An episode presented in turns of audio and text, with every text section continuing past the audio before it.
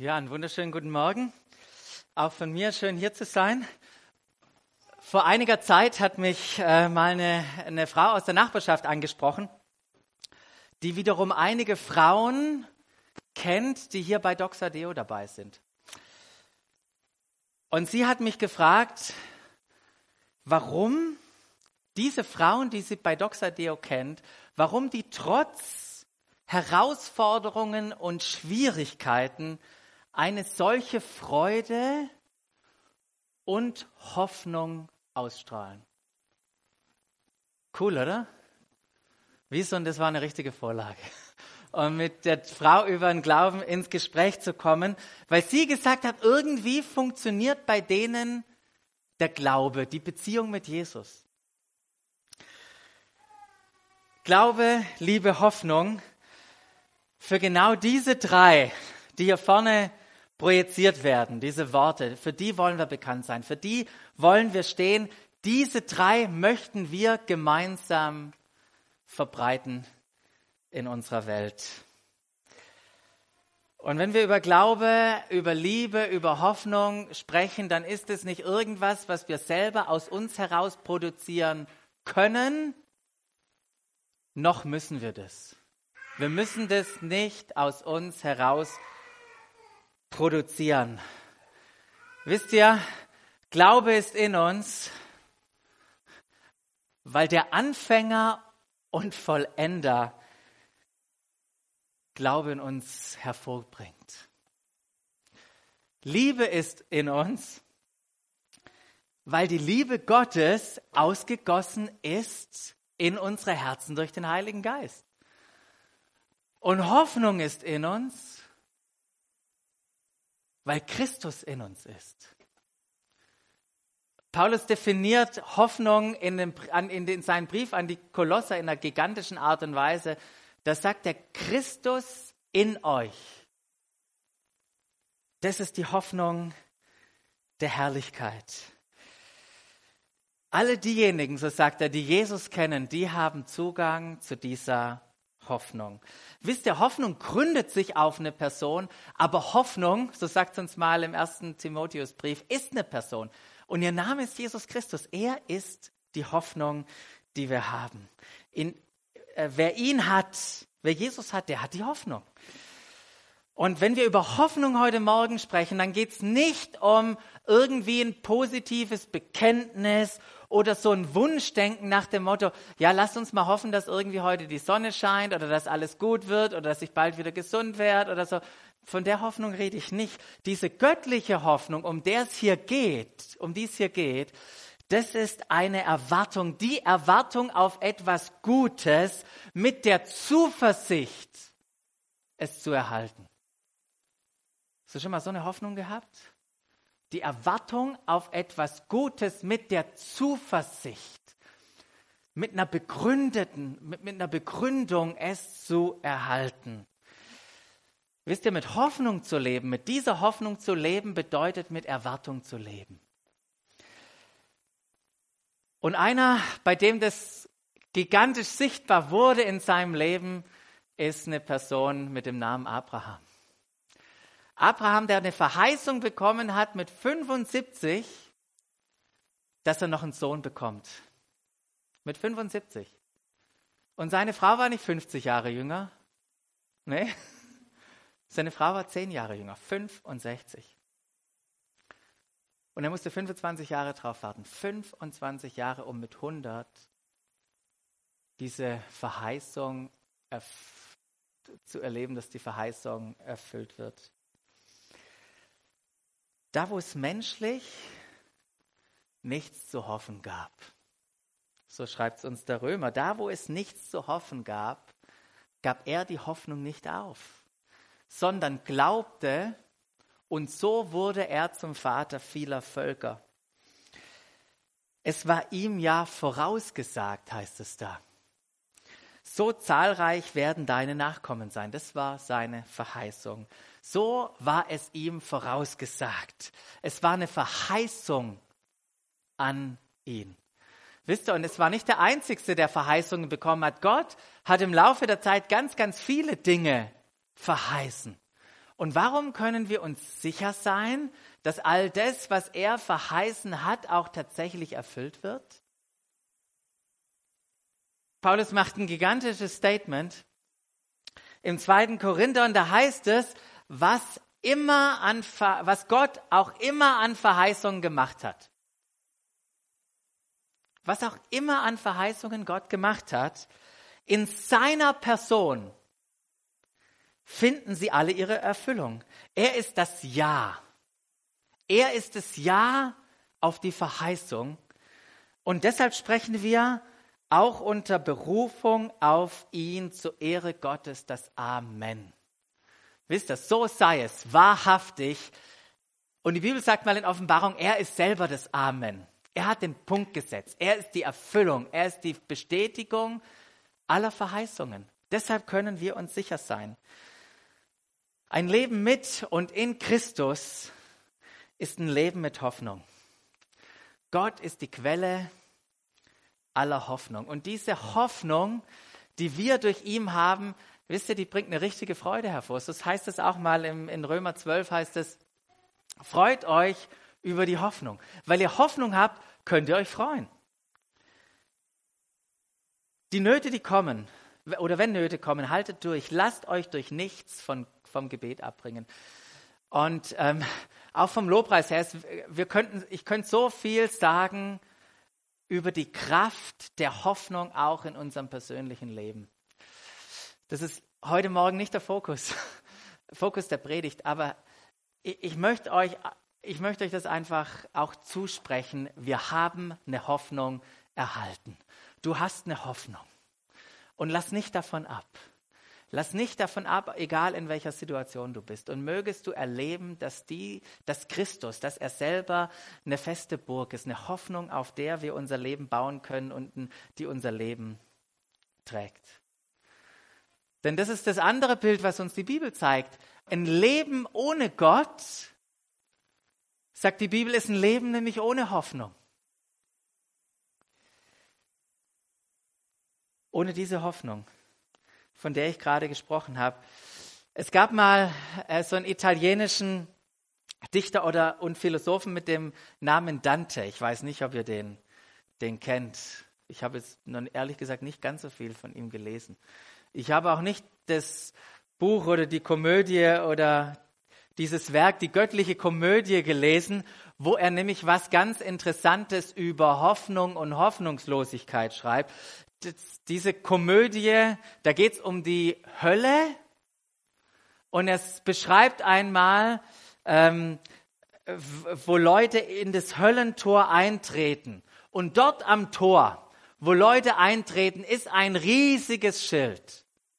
Und wisst ihr, was auf diesem Schild draufsteht? Dem Tor zur Hölle, da steht drauf, ihr, die ihr eingeht, lasst hier jedes Hoffen. Da, wo ihr jetzt den Schritt reingeht, braucht ihr keine Hoffnung. Könnt ihr die Hoffnung zurücklassen. Lasst die Hoffnung hier. Dort ist ein Ort ohne Hoffnung. Für Dante ist die Hölle ein Ort, an dem keine Hoffnung mehr ist. Wisst ihr, viele Menschen heutzutage, die sind völlig lebendig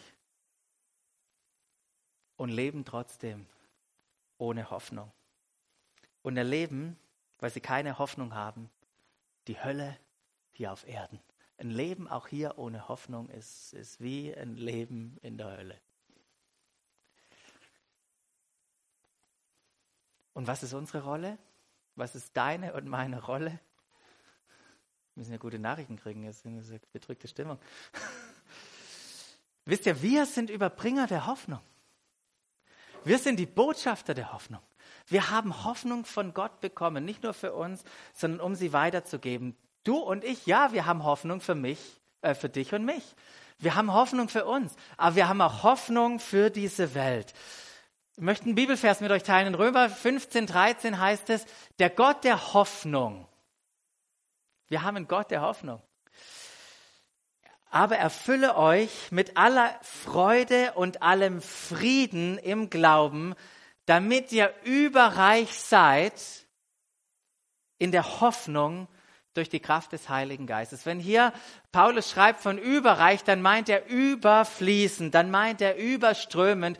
Und ich habe mir überlegt, was wäre denn ein Bild, das dazu passt. Stellt euch mal einen Brunnen vor an, auf dem Marktplatz eines Dorfes, der permanent am Überfließen, an, am Überströmen ist. Das läuft nicht irgendwo wieder rein, um ein selbstversorgendes System zu sein, sondern es läuft über die Ränder dieses Brunnens. Die ganzen Pflastersteine, alles ist nass, das Wasser fließt in, in, in, in, durch jede Straße, durch jeden Weg in dieses Dorf. Haben wir dieses Bild von einem überströmenden, überfließenden Brunnen? Und genau das möchte Jesus mit dir machen.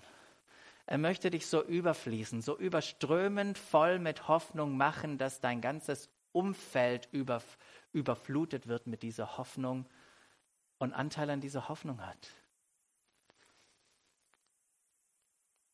Mögen wir solche, solche Menschen sein, mögen wir das erleben in unserem Leben. Ähm, denn Gott hat uns Hoffnung geschenkt, damit wir Hoffnung weitergeben können und die Menschen herum, die brauchen Hoffnung. Warum ist es so wichtig, Hoffnung zu verbreiten? Was möchten wir mit der Hoffnung denn verändern? Für alle, die letzte Woche da waren oder die Predigt nachgehört haben, die wissen, wir haben letzte Woche über, über die wiederherstellende Kraft der selbstlosen Liebe gesprochen. Liebe hat, Liebe hat eine, eine Power, dem Schmerz zu begegnen, dem, unserem persönlichen Schmerz, wo wir füreinander da sein können, aber auch, in der, auch den, dem Schmerz in der Welt, den wir mit Liebe begegnen können.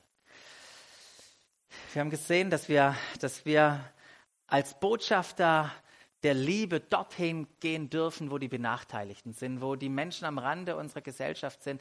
Die, wo Liebe brauchen, denen dürfen wir Liebe geben, nach denen dürfen wir uns ausstrecken, denen dürfen wir rettend zur Seite stehen. Wir dürfen Menschen retten, zur Seite stehen. Und das, das Bild, das ich, das ich versuche mal euch zu malen, wenn es darum geht, Menschen retten zur Seite, Seite zu stehen, ist, stellt euch mal vor, es sind Menschen in einem reißenden Fluss. Könnt ihr euch das vorstellen? Menschen im reißenden Fluss, die fast am Ertrinken sind. Und wir haben wir haben äh, die Aufgabe, wir haben das Vorrecht, wir, wir dürfen sie aus diesem reißenden Fluss hinaus retten. Was für eine, was für eine wunderbare, wichtige Aufgabe.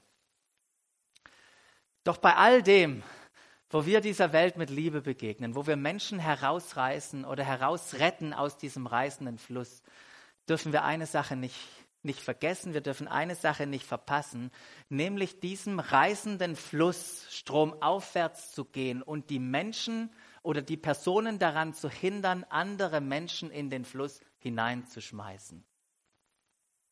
Habt ihr das Bild? Hochzugehen und endlich mal einen Schlussstrich hier zu ziehen und Menschen, Menschen zu stoppen und sie zu hindern, andere Menschen hineinzuschmeißen?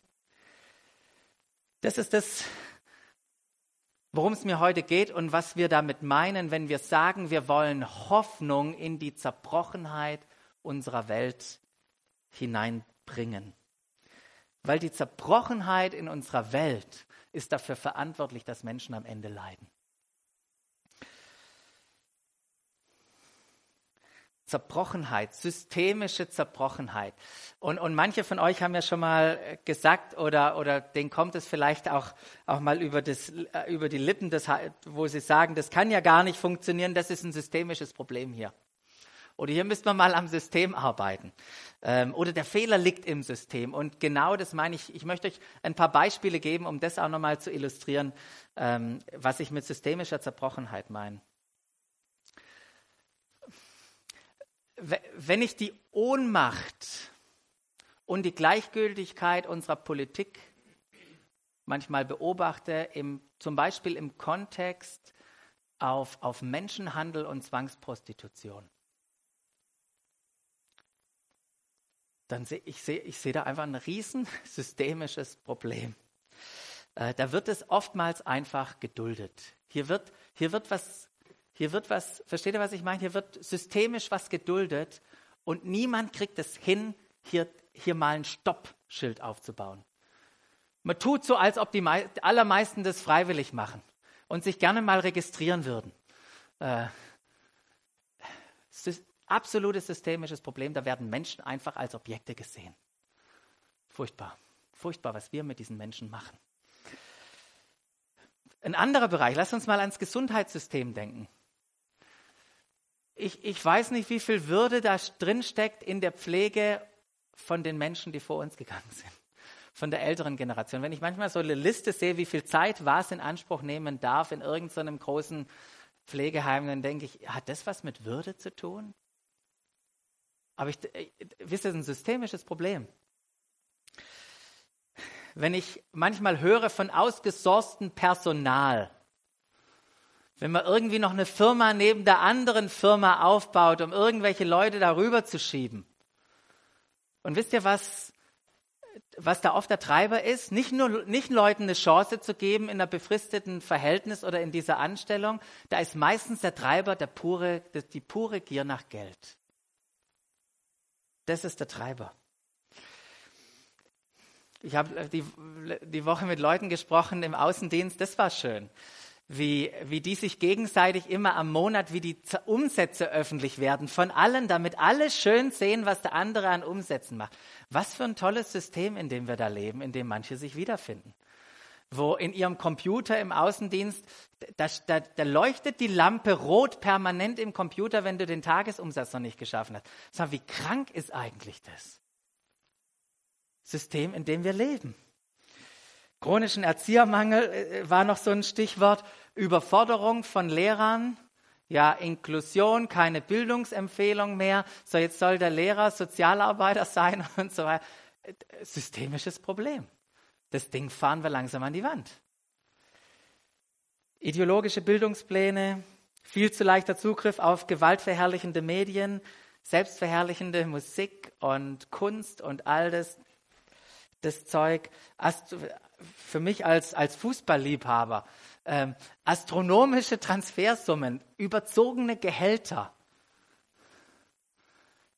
Äh, irgendwas ist krank im System.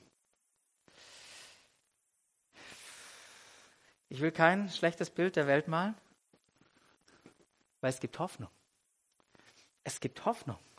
Und die Welt braucht dringend Hoffnung. Die Welt braucht dringend uns, die, die eine Hoffnung auf eine bessere Welt verkörpern, die eine Botschaft haben für eine bessere Welt. Wisst ihr warum? Weil das Reich Gottes angebrochen ist in unserer Mitte und sich entfaltet. Das ist die Hoffnung, die wir haben. Ja, die Dunkelheit mag zunehmen, aber wisst ihr was? Das Licht nimmt auch zu in unserer Welt. Und mögen wir, mögen wir da richtig beteiligt sein, überall Lichter anzuzünden der Hoffnung in unserer Welt. Kennst du, wenn es um deine Welt geht, eigentlich den systemischen Zerbruch? Welche Dinge funktionieren denn nicht richtig in der Welt, wo du unterwegs bist? An deinem Arbeitsplatz beispielsweise. Was funktioniert da nicht?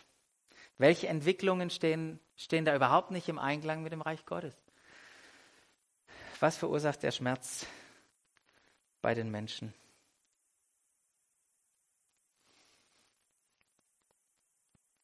In dem ersten Teil der Predigt, als es um Liebe gegangen ist, haben wir uns gefragt, wie viel Verlorenheit ist uns eigentlich in unserer Welt. Letzte Woche, wo es um Liebe ging, haben wir gefragt, wie viel Schmerz ist eigentlich in der Welt, wo wir Liebe hineinbringen können. Wie viel Zerbrochenheit ist eigentlich in unserer Welt, wo wir Hoffnung hineintragen sollten, verbreiten sollten. Doch geht uns das überhaupt was an? Geht uns das überhaupt was an? Braucht es überhaupt eine positive Veränderung in den verschiedenen Gesellschaftsbereichen oder geht die Welt sowieso einen Bach runter? Und ist es überhaupt möglich, Hoffnung hineinzubringen, positive Veränderung zu sehen? Ich habe gemerkt äh, im Gespräch mit Leuten, um auf diese Antwort ein Ja zu finden, braucht es ein, ein, ein Verständnis, dass Jesus alle Dinge mit sich versöhnt hat. Wenn wir das nicht glauben, dann haben wir einfach eine Barriere, um, um Veränderungen in unserer Welt hineinzubringen. Wisst ihr, die persönliche Errettung ist Teil von all dem, was Jesus getan hat, aber sie ist nicht alles. Jesus hat auch die Welt erlöst. Er ist der Herr über alles, auch über die ganze Schöpfung. Und wenn wir Erlösung und Errettung nur für uns persönlich oder für die Menschen ansehen, dann werden wir uns nicht wirklich für das Wohlergehen in unserer Welt einsetzen. Ich möchte euch einen Bibeltext hineinnehmen. Da heißt es im Kolosser, ja, Gott hat beschlossen, mit der ganzen Fülle seines Wesens in ihm, und da geht es um Christus, zu wohnen und durch ihn das ganze, hört euch das mal an, das ganze Universum mit sich zu versöhnen. Das ist ein, ein gigantisches Bild, was, was Paulus hier uns aufzeichnet, was Jesus getan hat, was die Absichten Gottes war. Eben in Anführungszeichen nicht nur den Menschen zu retten, sondern alle Dinge zu erlösen. Dadurch, dass Christus am Kreuz am Blut, sein Blut vergoss, hat Gott Frieden geschaffen. Die Versöhnung durch Christus umfasst alles, was auf der Erde und alles, was im Himmel ist. Das ist die kosmische Dimension. Und dann kommt dieser Nebensatz, hey, und ihr seid übrigens auch eingeschlossen darin. Wow, wir sind eingeschlossen in diesem gigantischen Werk am Kreuz. Es sind nicht nur gute Nachrichten für uns, für mich und für dich, es sind gute Nachrichten für das gesamte Universum. Und das, wisst ihr, das Ausmaß von dem, was, was Jesus am Kreuz vollbracht hat, das reicht viel tiefer als mich persönlich. Äh, das ist viel größer als mich persönlich. Es reicht hinein in unsere Familien und Nachbarschaften und in unsere Städte, in unsere Orte, die Orte sein können, hört mich richtig, die Orte sein können, wo nicht nur wir persönlich Erlösung erleben, sondern die unsere persönliche Erlösung widerspiegeln. Das hat Jesus möglich gemacht. Gestern Abend habe ich eine E-Mail gekriegt von einer Frau, die gesagt hat, hey, ihr habt doch da so ein Gebet gesprochen beim 3G-Gottesdienst, könnte ich das haben? Da habe ich ihr das gestern Abend zurückgeschickt äh, oder geschickt. Heute Morgen äh, lag eine Antwort auf dem Tisch. Oh, vielen Dank, das ist ja wirklich kompakt. Ähm, bei dem einen Vers, da bin ich gestolpert, da habt ihr, hast du das hingeschrieben, er hat die ganze Welt, das ganze Universum mit sich versöhnt aber ich sehe davon gar nichts. Wahrscheinlich meinst du, das passiert dann. Oder wahrscheinlich ist es so, dass wenn Jesus wiederkommt, das passiert.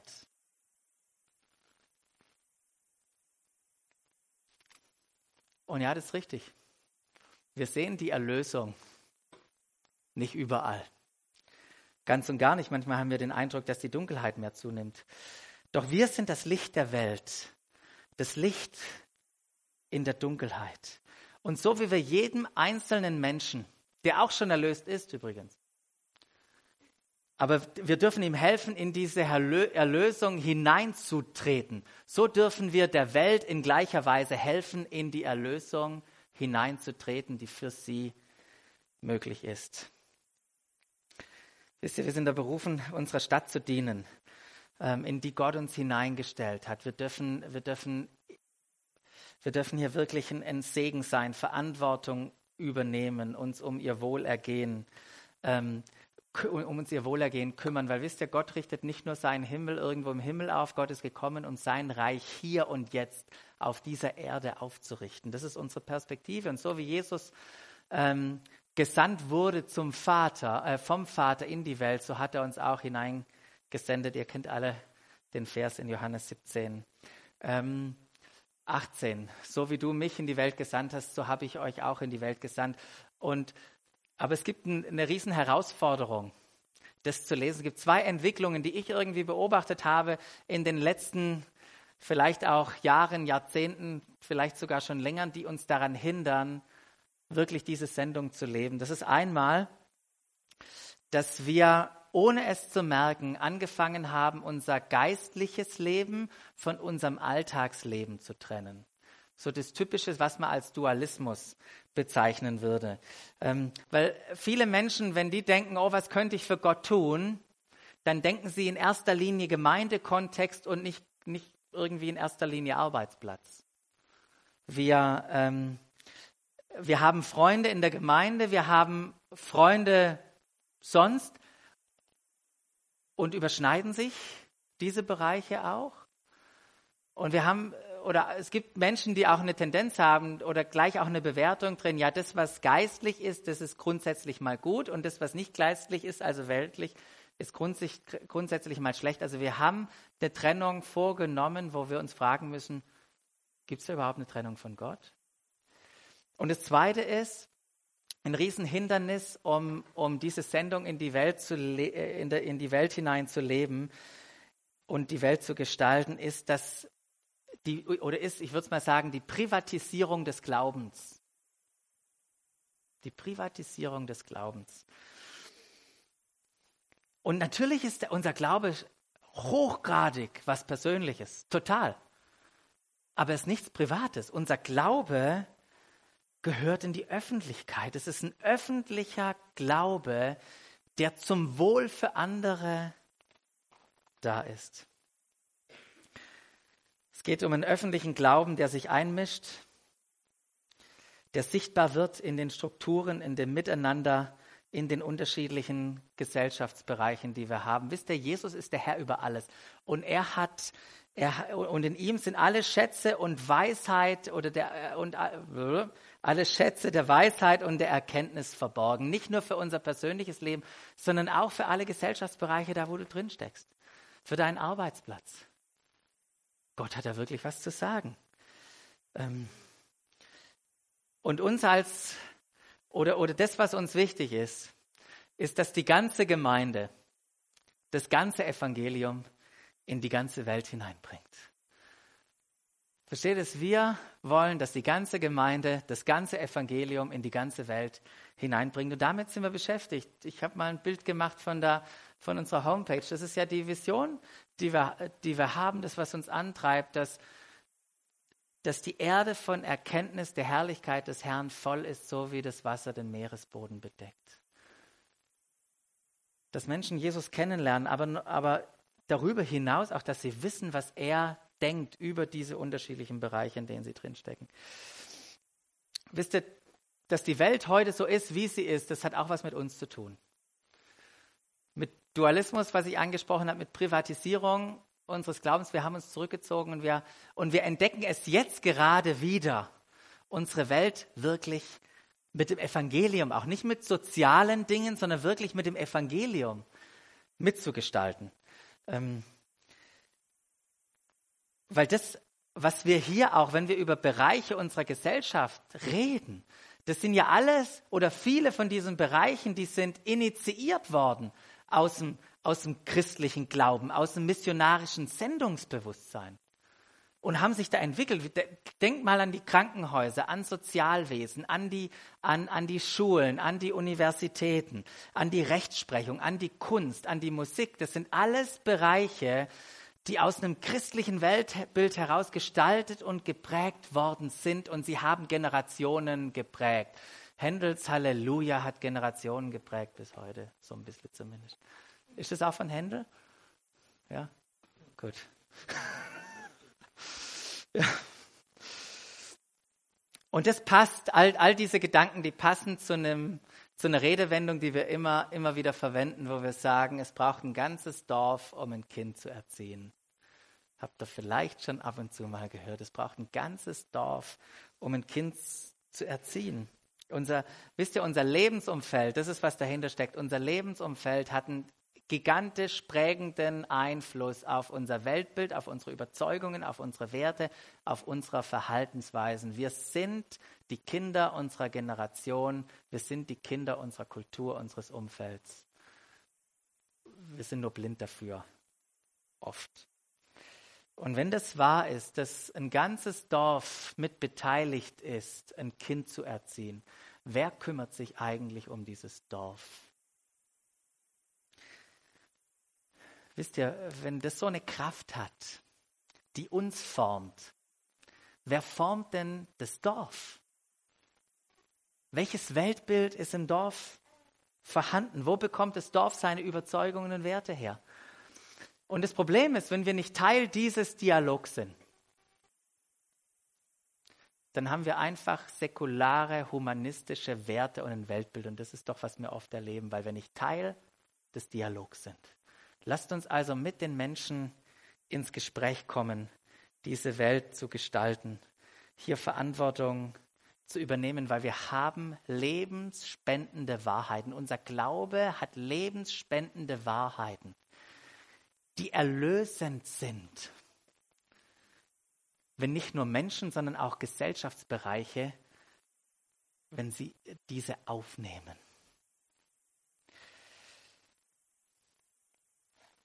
Wie kann das Dorf erlöst werden? Wer und was gestaltet das Dorf positiv? Es ist Christus durch dich und mich, der das tun will. Und wir brauchen da einfach den richtigen Fokus, als auch, auch als Gemeinde. Wenn unser Fokus als Gemeinde ist, hier einfach nur eine Kirche oder eine Gemeinde zu bauen, dann haben wir niemals den Einfluss, den es braucht. Wir brauchen wirklich eine Reich Gottes Brille. Und wenn wir eine Reich Gottes Brille aufhaben, dann sehen wir plötzlich Möglichkeiten in unserer Welt und können nur staunen. Wow, hier könnten wir beteiligt sein und da, da könnte man einen Unterschied machen. Doch wie kann das, wie kann das praktisch aussehen, Hoffnung zu verbreiten? Das erste ist, wie das praktisch aussehen kann, dass jeder das persönlich macht und einen Unterschied macht. Hey, und ich kenne ich kenn einfach viele Leute und das ist cool, weil viele Leute so wunderbare Sachen machen. Ich kenne Familien, die sich trotz finanziellem Druck in gewissen Phasen ganz bewusst dafür entscheiden, hey, wir sind für unsere Kinder da, auch wenn die Gesellschaft sagt, dass wir lieber arbeiten gehen sollten. Aber also als ob das daheim ja keine Arbeit ist. Finde ich super, wenn Leute das machen. Ich kenne, kenne Leute, die, die hier sitzen, die in ihrer Nachbarschaft beteiligt sind, einen lebendigen Adventskalender zu machen. Coole Sache. Wo Menschen um Weihnachten, ja, jetzt fragt ihr euch, was das ist, könnt ihr mal nach Möhringen kommen ähm, lebendiger Adventskalender. Jedes Haustürchen ist ein richtiges Türchen und da finden Dinge statt. Da wird Glaube geteilt, Glaube gelebt. Menschen, Menschen können da Gott begegnen. Ich kenne Leute, die hier sitzen, die Sportgruppen machen. Nicht einfach nur so, um sich zu betätigen, sondern wirklich das, das gestalten wollen mit der Überlegung, wie würde denn Gott das machen? Wie würde Jesus Fußball spielen? Wir, ich kenne ähm, Leute hier, die sich engagieren in Elternbeiräten, sei es im Kindergarten oder in der Schule, die da mitgestalten, wo sich Möglichkeiten auftun. Ich, es sind Leute hier, die sogar freigestellt sind, ähm, nicht nur als Hobby im Geschäft, sondern im Betriebsrat am System zu gestalten. Gigantisch, oder? Da werden Leute von uns bezahlt, von der Firma, am System zu gestalten, damit es verträglich für Menschen ist, dort zu arbeiten. Was für eine gigantische Chance. Ähm, ich habe einen, hab äh, einen Bekannten, der war mal Geschäftsführer von einer größeren Firma mit 1500 Mitarbeitern in Holland. Also ihr braucht da gar nicht spekulieren, wer könnte das sein? In Holland jemand.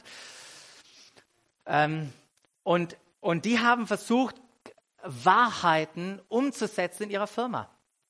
Beispielsweise, indem sie gesagt haben, nicht nur Aktionäre haben hier Interesse an der Firma, Mitarbeiter haben genauso Interesse an der Firma. Die Beteiligung bei Entscheidungen ist aufgeteilt. Jeder darf mitsprechen. Der Gewinn ist gleichermaßen aufgeteilt. 50 Prozent für Aktionäre, 50 Prozent für die Mitarbeiterschaft. Dann haben die sich gefragt, hey, wie können wir hier ein Umfeld schaffen, für Menschen, die am Rand der Gesellschaft stehen.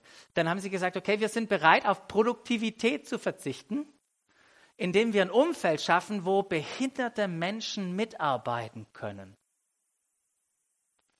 Könnt ihr euch so eine Firma vorstellen? Wenn ihr nur so ein paar Informationen habt, was man gestalten kann und wo Menschen sich in einem System wiederfinden, das hoffnungsspendend ist, das Hoffnung verkörpert und nicht das Menschen in die Enge treibt und wo Leid produziert wird.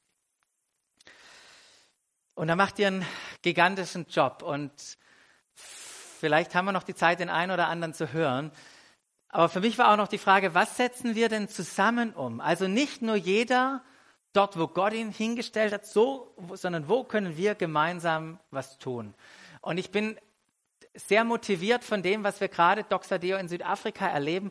Da adoptieren wir eine Polizeistation nach der anderen, wo wir unsere Ressourcen, unsere Zeit und unsere Gaben reingeben. Und es sieht ganz unterschiedlich aus.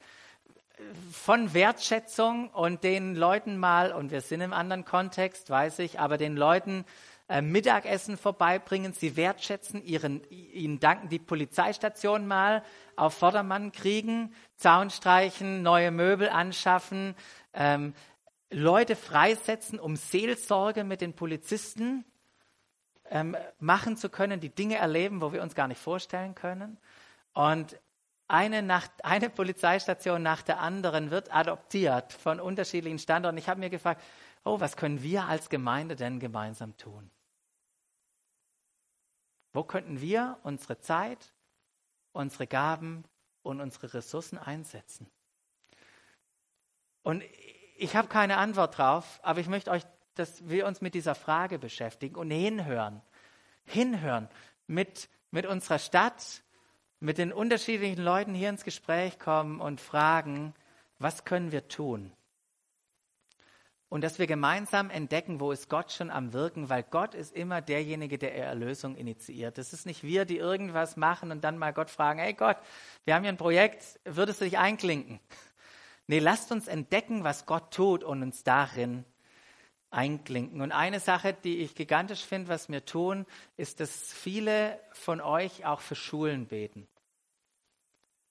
Ganz simple Sache, die wir tun können, aber eine, die wahnsinnig viel Kraft hat. Stellt euch vor, für jede Schule in unserem Umfeld wird es Gebetspaten geben und wir würden die Schulen wirklich bebeten. Was, was wir tun können. Und das dritte ist, springst noch mal einen Schritt vor, bitte, ist, wo wir uns überlegen können, wo schaffen wir gemeinsam auch Modelle, der Hoffnung.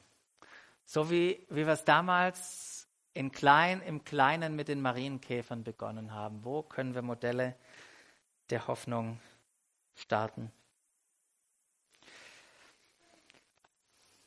Ich habe noch ein paar Fragen mitgebracht, die ich dir stellen möchte. Was ist dein erster Schritt aufgrund von heute? Viele sind ja schon be beschäftigt und, und mit dabei, aber was ist dein erster Schritt, um Hoffnung in die Welt zu bringen.